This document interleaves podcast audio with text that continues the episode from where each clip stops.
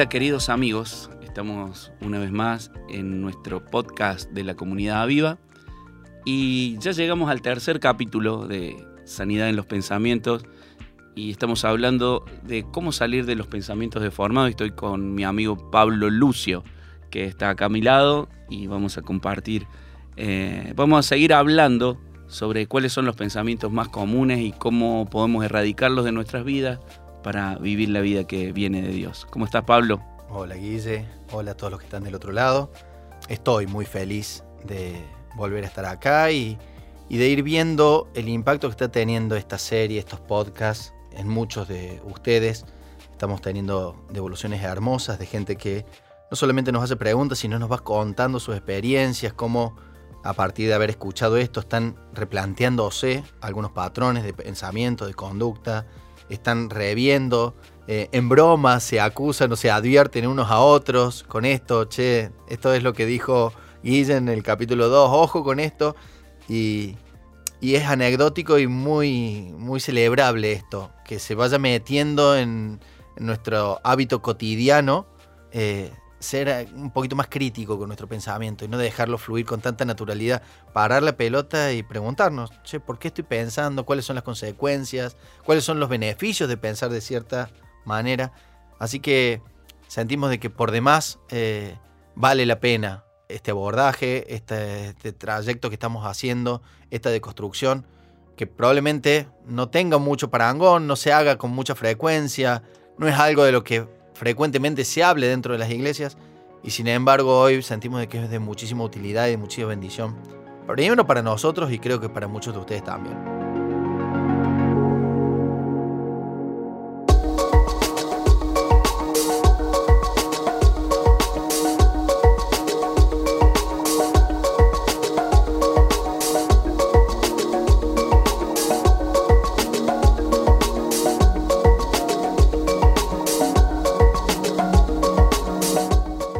Pablo, ya que muchos nos han escrito de cómo les está ayudando este podcast, ¿querés compartirnos alguna de las preguntas?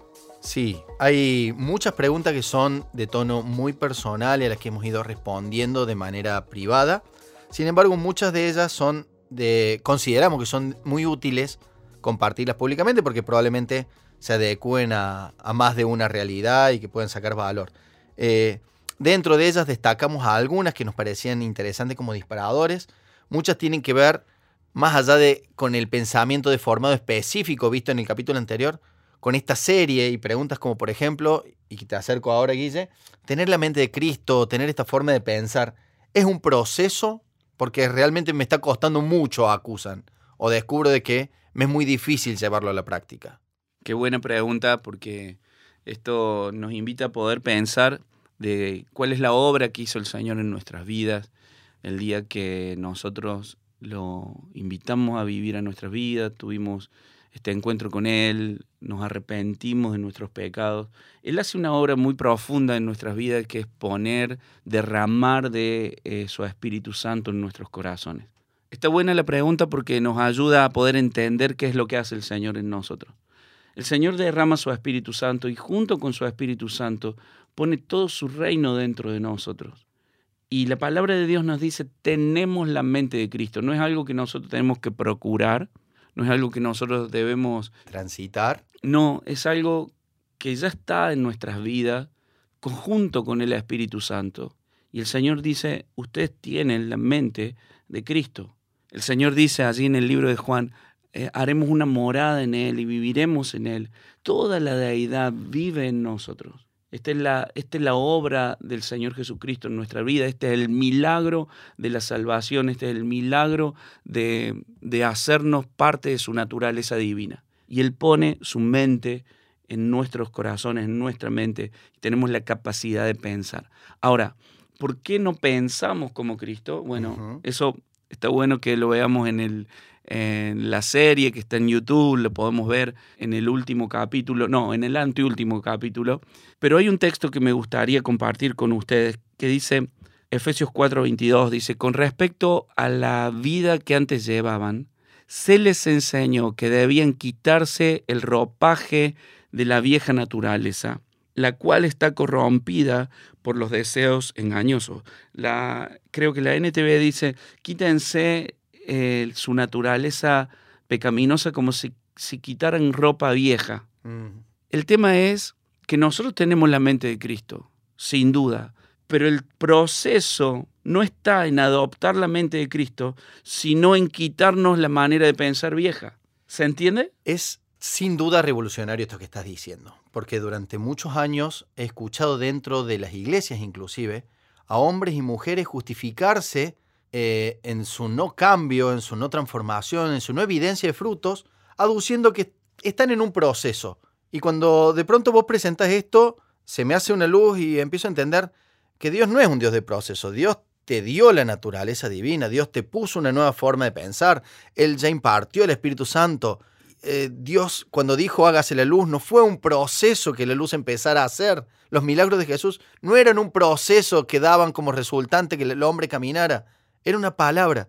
Ahora creo que sí puede haber mucho de lo humano en entender que es un proceso y tardar años en hacer de que esto que ya está dentro de nosotros se manifieste plenamente. Claro, es posible. Lo que pasa es que a veces nosotros hacemos que estos procesos tarden más por nuestra forma de pensar tan dura, ¿no? Por, a ver, la cabeza dura, nuestra testarudez, a veces hace que eh, los procesos sean largos. Mm. Y depende mucho de nosotros, porque si no, el Señor no nos diría, se les enseñó que debían quitarse.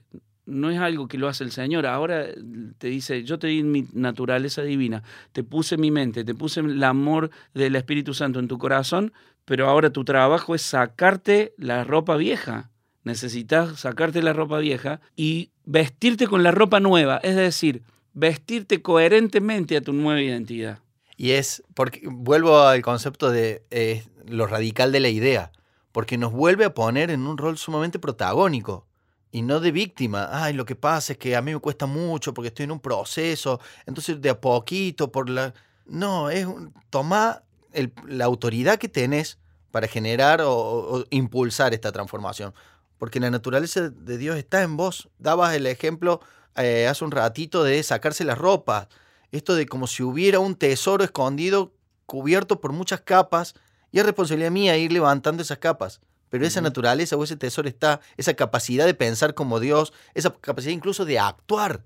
Digo, la santidad también está en mí. Él me hizo santo. Entonces, muchas veces podemos caer en esta trampa de considerar de que somos víctimas de un proceso y que el proceso de santificación nos va a llevar 20 años y estar luchando indefinidamente con lo mismo, cuando en realidad, si yo tomo la autoridad y tomo protagonismo en esto, esto del proceso mm, puede ser de un minuto a otro, porque cuando Dios da una palabra, toda la realidad es alterada por esa palabra. Siento que tiene que ver con eh, decisiones radicales.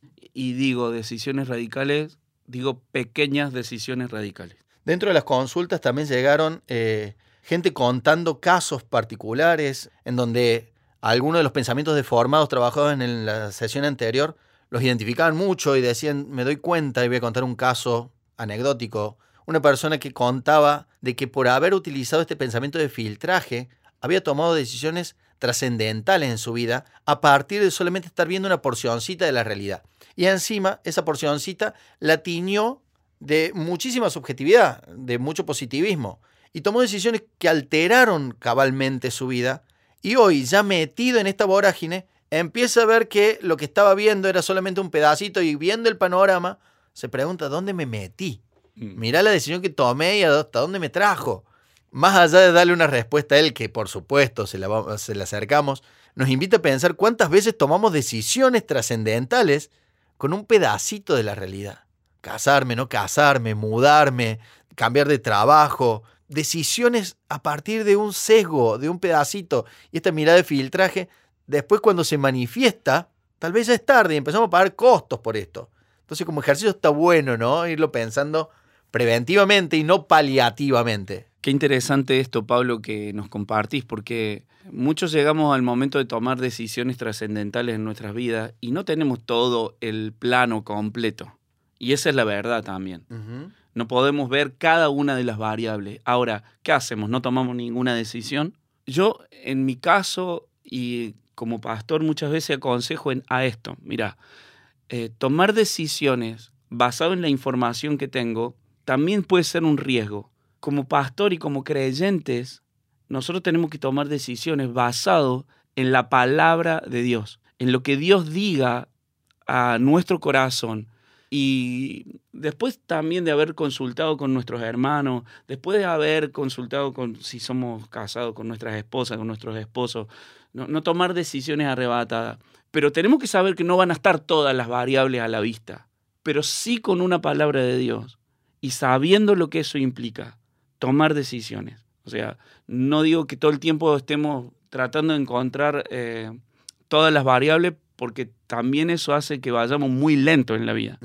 Quiero eh, leer otra vez este texto que es clave para poder entender por qué el Señor quiere sacarnos de los pensamientos deformados y cuál es su plan para nosotros en cuanto a nuestros procesos mentales.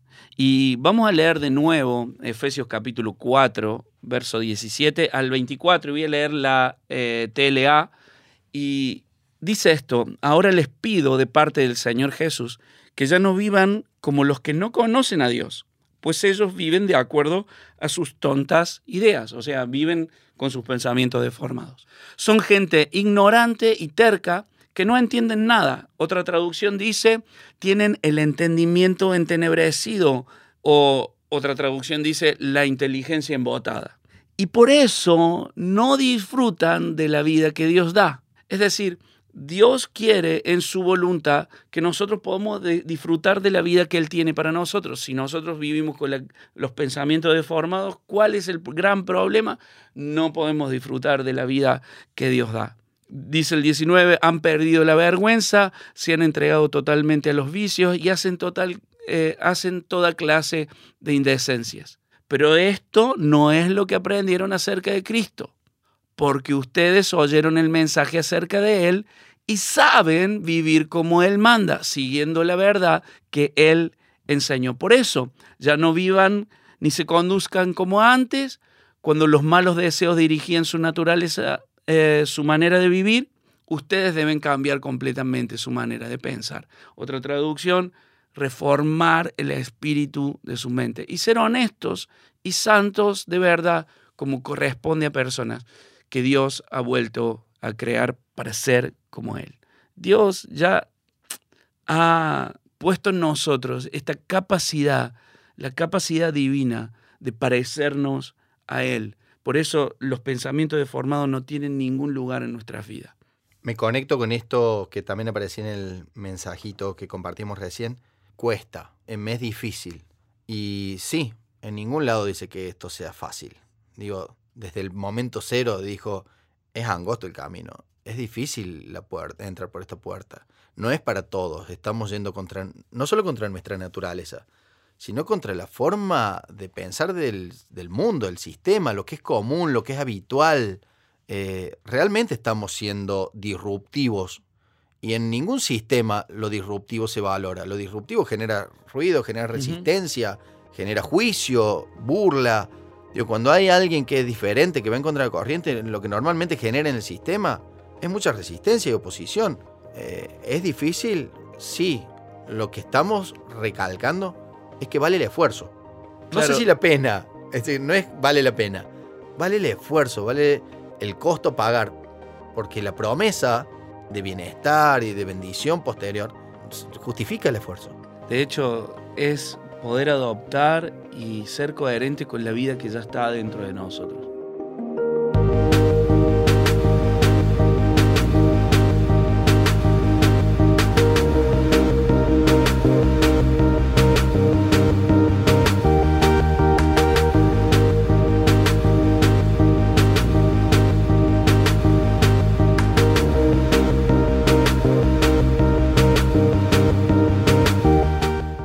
Meternos entonces, si te parece, Guille, en dos nuevas formas de pensamiento distorsionado. Eh, igual que la semana pasada, cuando estés escuchando, probablemente identifiques y te, te veas en algún momento de tu vida ejecutando alguno de estos paradigmas de pensamiento. ¿sí? No es para alarmarse, nos pasa a todos. El hecho de que vos hoy los estés conociendo y los estés haciendo consciente va a hacer que cuando esta semana te vuelva a aparecer alguno de estos pensamientos, ya cuentes con más recursos para poner resistencia. Y con el ejercicio, tal vez un día lo empieces a dominar. Hoy vamos a empezar con el pensamiento llamado sobregeneralización. Wow, ¿qué es eso, Pablo? Y ya el nombre spoilea bastante. La sobregeneralización es esta capacidad que tenemos los seres humanos de a partir de poca información hacer declaraciones universales y taxativas. Siempre, nunca, todos, ninguno, pero además partiendo de un dato casi insignificante, una sola experiencia, una sola vivencia, una sola vez de testigo ante un evento, alcanza y es suficiente como para que yo haga una sobregeneralización y porque vi un pato blanco, diga todos los patos son blancos. Y con una certeza o con una imposibilidad de, de criticar o de analizarlo, que dibuja esta declaración como una verdad. Todos los patos son blancos. Y estoy utilizando un ejemplo muy terrenal, solamente para graficarlo. Pero cuando vamos a la vida cotidiana, nos damos cuenta de que bastaron muy poquitos eventos en nuestra vida para conformar en nuestra cabeza sobre generalizaciones. Todas las suegras son molestas. Esas sobregeneralizaciones todas son siempre, nunca. Cuando nos damos cuenta, desdibujan la existencia de un montón de suegras que son una hermosa persona, pero que yo ni siquiera me permito la posibilidad de descubrirlos, porque tomo la verdad absoluta, la sobregeneralización, y ni siquiera la critico, es más fácil vivir la vida así. Pablo, puede ser eh, cuando nos referimos a un pensamiento que está generalizado por el común de la gente, o también puede ser cuando yo he vivido una experiencia que no está dentro del común de la gente, pero en, yo viví esto, entonces ya empiezo a funcionar con esta cabeza. Es excelente la, la pregunta que me haces porque nos abre o bifurca la definición en dos grandes bloques. Por un lado, el pensamiento inductivo y por otro lado, el pensamiento deductivo. El inductivo es yo tengo una sola experiencia personal e induzco que todo el resto de las experiencias van a tener la misma característica. Entonces, como yo fui a buscar trabajo y me rechazaron, me van a rechazar de todos los trabajos a los que vaya a buscar. Como yo una vez fui a pedir un aumento de sueldo y me lo negaron, todas las veces que pido un aumento de sueldo me van a decir que no. Entonces basta una para que yo haga una generalización inductiva. Y digo, como hubo una, todas las que vengan por inducción van a ser iguales. Ahora, eso me lleva a vivir con miedo, digamos, a pedir, por ejemplo, un aumento de sueldo. Te lleva claramente a que toda tu conducta y tu respuesta esté alterada por esa creencia. Cómo te vas a parar frente a la vida, cómo te vas a parar frente a tu jefe, cómo vas a afrontar. Por ejemplo, yo creo que ir al centro el centro como zona comercial, siempre es de mucho conflicto. ¿sí? Estaba dentro de mi cabeza esa idea, siempre que vas al centro hay lío, las calles están cortadas, hay alguna manifestación. Esa declaración, siempre que voy al centro hay lío, hace que cada vez que yo necesariamente tenga que ir al centro, siento angustia, siento bronca, ya voy mal predispuesto, pateando piedrita, enojado. Probablemente si sucede algo lindo, va a quedar teñido de mi idea. Entonces, por más que pasen cosas lindas y realmente ese día no haya ninguna manifestación y todo el centro esté libre y limpio para que yo camine. que no pasa nunca. Ahí salió el nunca. ¿Cómo caemos en la trampa, no? Eh, todo mi, mi suite de respuestas ante esa experiencia van a estar atravesadas por esta conjetura. El problema siento que no tiene que ver con el evento en sí, sino con toda mi predisposición para volver a vivir una experiencia similar o parecida. Sí, coincido. Y probablemente tenga que ver muchas veces hasta con mecanismos defensivos. Como un evento fue suficiente como para que yo haga un juicio, ni siquiera gasto energía en generar o nuevas experiencias o abrirme a nuevos resultados. Simplemente generalizo y doy por sentado y de esa forma de alguna manera también controlo la realidad. Pero además del pensamiento inductivo está el pensamiento deductivo, que es por la existencia de 4, 5 o 10 casos, infiero que el número 11 va a seguir este patrón. Entonces, a diferencia del anterior en donde en el inductivo un solo evento se generaliza y me hace pensar de que todos los que vengan van a ser igual, en el deductivo yo deduzco que como en 5 casos me dijeron que no, el sexto, ¿qué me va a decir? Que no. Entonces el sexto ya ni lo intento. ¿Para qué? si deduzco que si en los casos anteriores me pasó esto, la serie da por sentado que va a suceder lo mismo. La sobregeneralización, de cualquier manera, está afectando mi conducta y mi forma de abordar la realidad. Si yo no la critico, me puedo estar perdiendo un montón de cosas. Sobran ejemplos de esto prácticos, ¿no? No quiero tener hijos, porque los hijos son conflictivos. Y es una frase que he escuchado mucho en jóvenes en este último tiempo. A partir de experiencias de otros, vivencias que están siendo interiorizadas, algún caso en particular, toman decisiones, porque dice, todos los niños son conflictivos. En las parejas siempre hay mentiras, y eso genera que haya mucho temor al noviazgo, al matrimonio. ¿Para qué casarnos? ¿Para qué hacer papeles? Si esto, por la lógica o por la inercia de la sociedad, me indica que no tiene mucha proyección a futuro. Más tarde, más temprano se va a caer. ¿Para qué vamos a ir a firmar un papel en el registro civil? Otras cosas también que he notado es, por ejemplo, el temor de formar parejas por una experiencia de vida que en este caso no tenemos otra. O sea, vivimos eh, la experiencia de haber estado en una sola familia. Y si esa familia fue un mal ejemplo para, para mi vida o me hizo doler mucho, eh, tememos formar una familia nueva porque no tenemos otra referencia tampoco. Ese dato único que contamos es sobregeneralizado. Todas las familias probablemente se parezcan a lo que fue mi nodo familiar. Entonces, por temor a repetir esa historia, ni siquiera me aventuro a la posibilidad. Y cierro las puertas y cuando veo que hay alguien que está teniendo otra conducta, sospecho y, ya hasta puedo conspirar de manera inconsciente porque estoy tan convencido que la única posibilidad es que se repita esa historia, que toda la realidad que se me va manifestando la voy fileteando, la voy amputando, la voy atravesando a partir de esta generalización que tengo. Sabes, Pablo, que hace unos años tuvimos a una persona viviendo en casa porque necesitaba, por cuestiones de, lejanía, pasar tiempo en Córdoba y bueno, tuvimos la bendición de, tener, de tenerlo en casa eh, por un tiempo.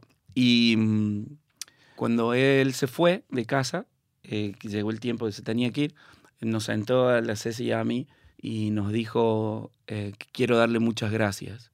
Y nosotros pensábamos que era por la hospitalidad o cosas así. Y nos dijo, no, no, tiene que ver con que pude ver cómo funcionaba otra familia distinta a la que me crió.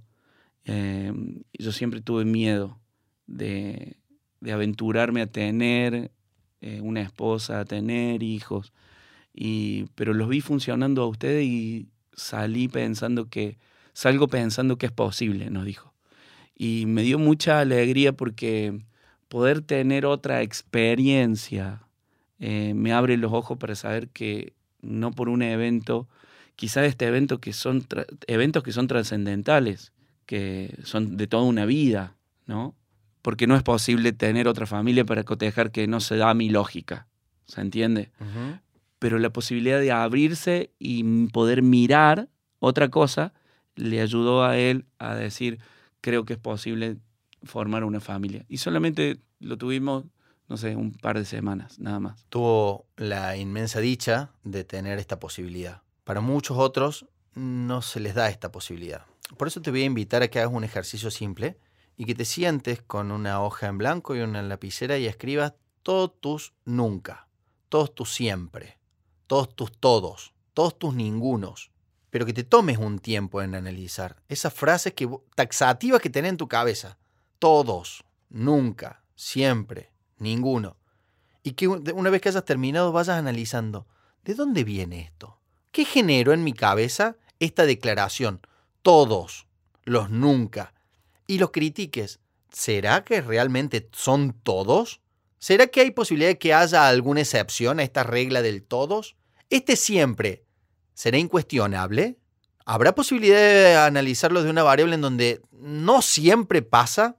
Ese análisis crítico que lleva tiempo, porque de nuevo va a demandar no solamente que vos te tomes ese tiempo frente al papel y lapicera, sino que gastes energía y que tengas que recordar la cantidad de energía psíquica que uno invierte en romper la familiaridad crítica, que es esto que no nos permite criticar la realidad, para entrar en este modo, claramente es un ejercicio que no estamos acostumbrados a hacer. Qué fuerte, Pablo. Mira, hay un ejemplo en la Biblia que me acordaba cuando eh, pensábamos en esto, la sobregeneralización, que es una situación eh, que a veces se nos pasa desapercibido en la lectura. Y está ahí en Juan capítulo 1, del verso 45, si después lo querés buscar, y voy a leer la nueva traducción viviente.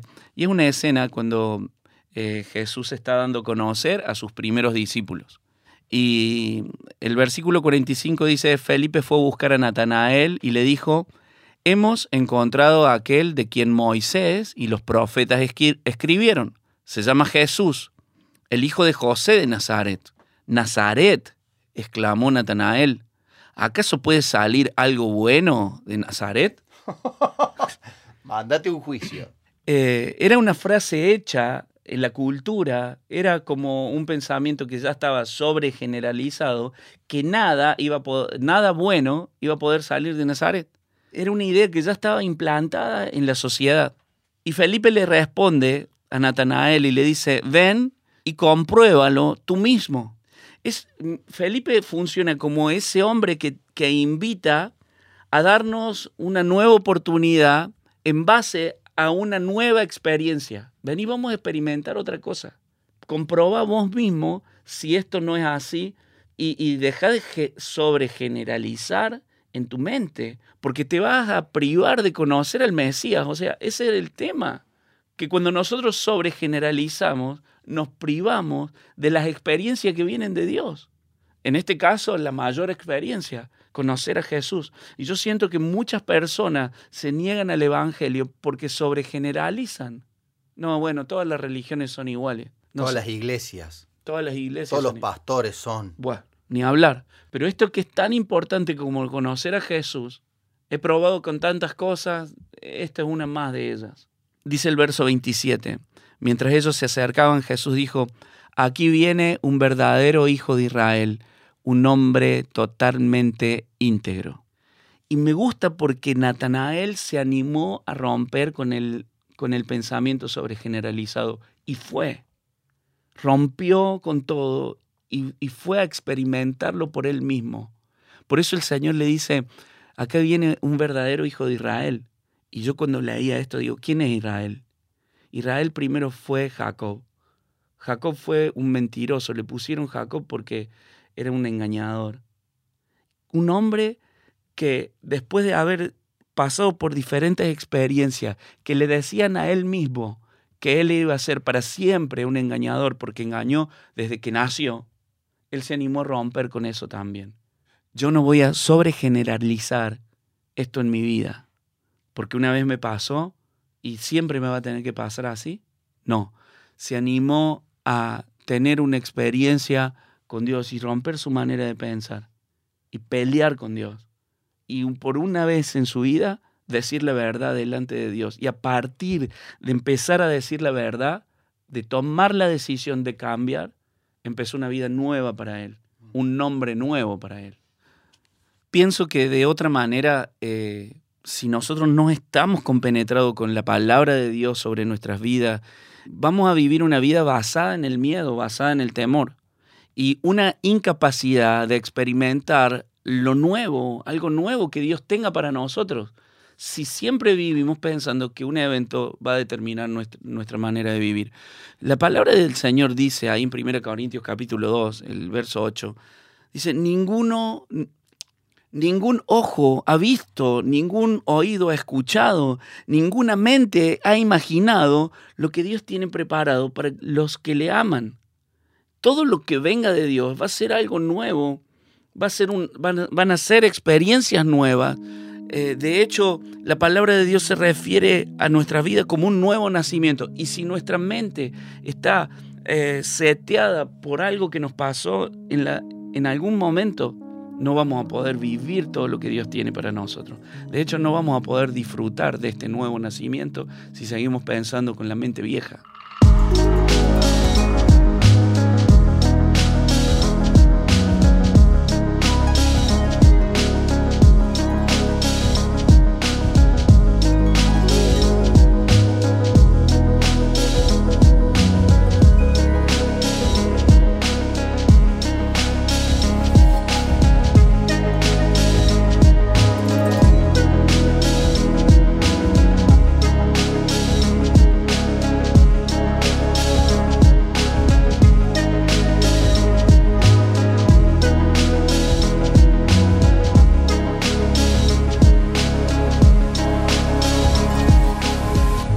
Metemos ahora en nuestro segundo pensamiento deformado y vamos a hablar acerca de la interpretación del pensamiento. Pablo, ¿qué, qué es esto de la interpretación del pensamiento? La interpretación del pensamiento es esta fantasía que tenemos interna de estar adivinando lo que el otro está pensando en este momento. Es esta construcción que hacemos basada en nuestra imaginación, que anticipa lo que está sucediendo en la cabeza del otro. Y lo interrumpimos y ponemos palabras en su boca y actuamos en función de lo que nosotros creemos que el otro está pensando, está sintiendo, cómo va a actuar, porque interpretamos de antemano lo que está sucediendo adentro de su cabecita.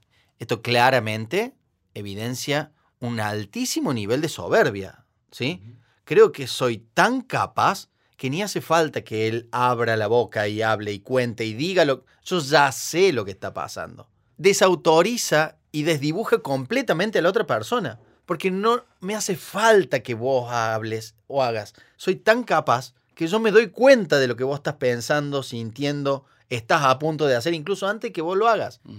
Y es muy violento, porque ni siquiera le da la posibilidad al otro de expresarse, de manifestarse, de contar qué es lo que está viviendo porque ya sé, esta conducta se manifiesta por lo general incluso en mm, las conversaciones, en donde no permito siquiera que termine la frase. ¿ah? Mientras está hablando, ya lo estoy cortando, interrumpiendo, eh, como que ya sé a dónde va, entonces no hace falta ni que termine la frase. Ya sé por qué está pensando esto, ya sé por qué está diciendo esto. Y muchas veces caemos en errores a partir de interpretaciones privadas en donde estamos proyectando cuestiones muy nuestras, muy personales. Entonces, como dentro de mi mundo y desde mi cosmovisión, la lógica es esta, infiero que él está pensando de la misma manera y que va a actuar de la misma manera o de la manera que yo considero que se debería actuar en esta situación. Claro, está solamente limitado al plano de la conversación, no, ¿no es cierto? No, por supuesto que no porque puede que no se esté dando la conversación y sin embargo yo estoy generando dentro de mi cabeza un diálogo con este otro fantaseado. Estoy diciendo, claro, seguro que el Guille está enojado porque ayer yo llegué tarde a la reunión y porque entré sin saludarlo y me fui antes, entonces por ese seguro, entonces no me va a hablar el domingo y, y estoy generando toda una realidad que solamente existe en mi cabeza, en donde estoy interpretando lo que está pasando por tu cabeza. Y tal vez por tu cabeza, nada, está pasando un mundo totalmente distinto. Estás en Narnia pensando 18.000 cosas diferentes y sin embargo yo conversé con vos en mi cabeza, discutí con vos, me enojé con vos, actué en consecuencia de eso que está pasando en mi cabeza solamente por interpretar lo que estaba sucediendo dentro tuyo. O por ejemplo, también puede ser que porque yo piense de cierta manera, pienso que todos piensan igual.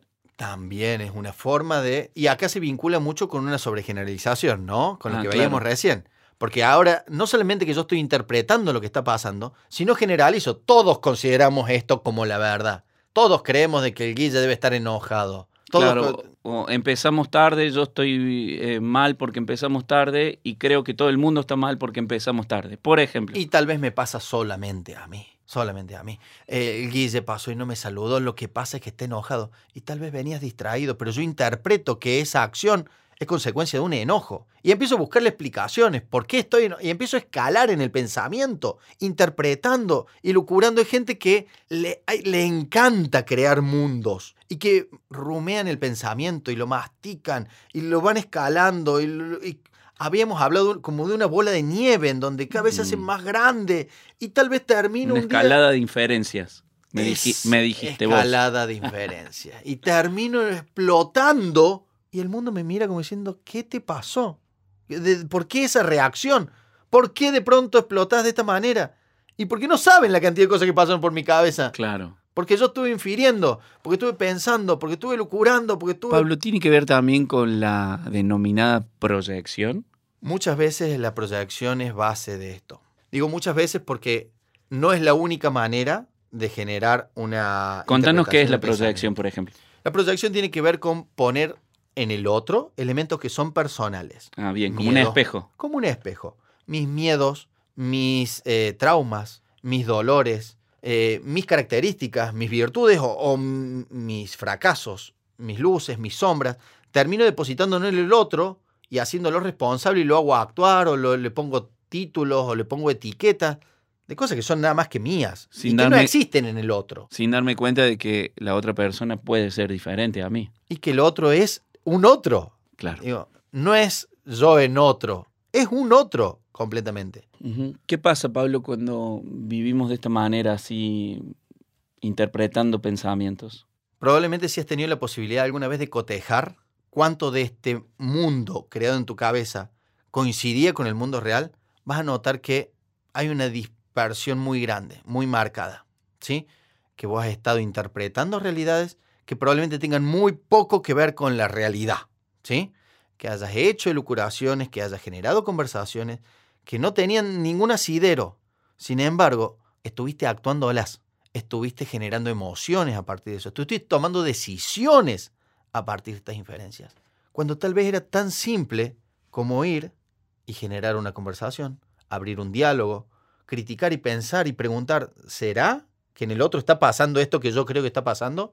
¿Será que esta idea que yo tengo en la cabeza es real o será una ocurrencia mía, una fantasía? Y terminamos actuando en base a fantasías. Y terminamos sintiendo en base a fantasías. Y terminamos reaccionando a base de fantasías. Y el mundo nos mira con mucha irracionalidad en su mirada. Porque no entienden por qué estamos actuando de esa manera.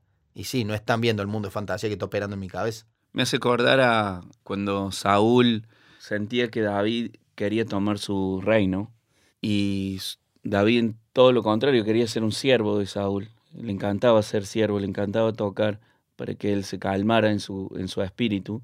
Y se había hecho amigo de, de, de que era hijo de Saúl. Y hay un versículo que me gusta mucho. En realidad me pone triste, pero me gusta porque puede pintar bien esto que estamos hablando. Y que es 1 Samuel 20, 30. Dice, entonces Saúl se puso muy furioso con Jonatán, porque Jonatán lo, lo había estado ayudando. Y le dice, tú, estúpido hijo de prostituta, lo maldijo a su hijo. Estaba tan enfermo en su cabeza, tan pensando que David, eh, su- la intención de David era tomar, tomar el reino, que maldice a su propio hijo y le dice, estúpido hijo de prostituta, ¿acaso piensas que no sé que tú quieres que él sea rey en lugar de ti, para vergüenza tuya y de tu madre? Mientras ese hijo de Isaí, hablando de, David, ni- no quería decir ni el nombre, esté vivo, jamás será rey. Ahora ve y búscalo para que lo mate. Eh, Saúl estaba perseguido por sus propias ideas, sin poder entender que David no pensaba de esa manera. Vivió sus últimos días de reinado pensando en que tenía un enemigo, cuando en realidad tenía a la persona más noble de, de su vida al lado de él. Qué fuerte esto de, de interpretar pensamientos, hacer juicios anticipados que nos alejan de las relaciones sanas, que nos alejan de las amistades. De hecho, siento que cuando vivimos de esa manera, no podemos tener amistades genuinas. No solo amistades, relaciones en general. Porque no se da ni siquiera la posibilidad de que el otro no sea lo que yo creo que es. Fíjate que en el versículo que acabas de leer, Saúl dice, ¿crees que acaso no sé? claro. ¿No es, ¿Crees que acaso yo no creo que David me quiere matar? No, dice, no habla de una posibilidad, habla de una certeza.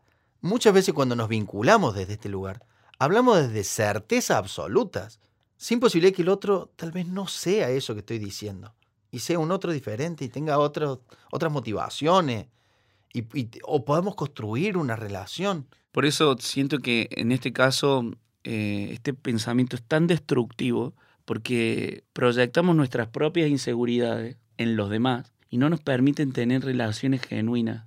Siendo que la palabra de Dios nos invita a que seamos humildes, es decir, considerando al otro como superior a mí mismo, es decir, ¿qué, estará pensando? ¿Sus pensamientos serán mucho más elevados que los míos o son los míos los que importan y nada más?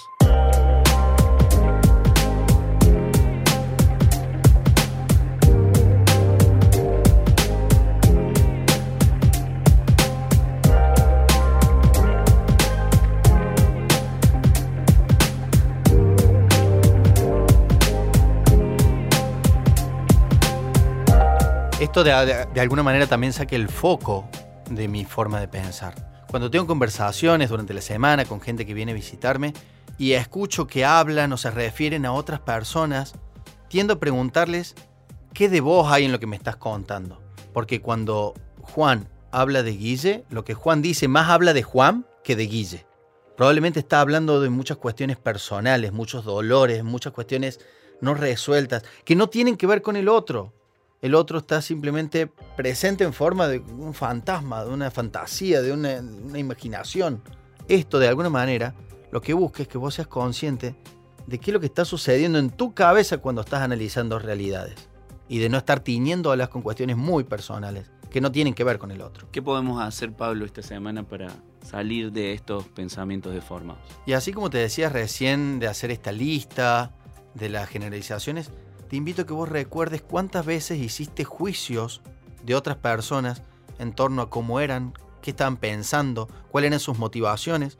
Y la experiencia, la vida cotidiana, te llevó a darte cuenta que estabas equivocado. Que recuerdes cuántas veces hiciste un juicio de valoración para el otro y dijiste, ah, lo que debe estar pasando es que, y por A o por B, la vida te demostró de que estabas equivocado, para que empiece a tomar conciencia de que este fenómeno nos pasa a diario, de que te ha pasado y que si hubieras actuado por este juicio que estabas teniendo para con la otra persona, probablemente hubieras lastimado mucho la relación al otro, hubieras lastimado tu realidad, porque esto también hubiera afectado tu realidad.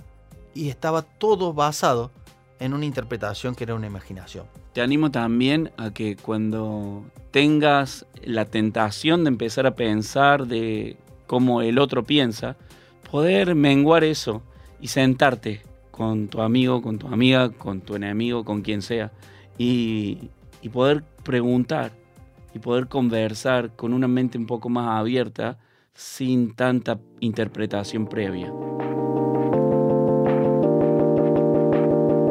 Hasta aquí hemos llegado en nuestra sesión de hoy. La idea es, como todas las semanas, que esto genere en vos pensamientos, que lo analices, que te tomes el tiempo de masticarlo y que si te surgen dudas, te surgen preguntas, comentarios, recuerdes que hay canales abiertos que están disponibles para que te acerques a nosotros, para que podamos, más allá de este podcast, estarte acompañando en esta tarea tan importante como en la de diseñar tu forma de pensar de acuerdo al diseño de Dios. Los canales están abiertos, recibimos tus preguntas, tus comentarios y nos estamos viendo la semana que viene. Un abrazo grande y que tengas una hermosa semana. Chao.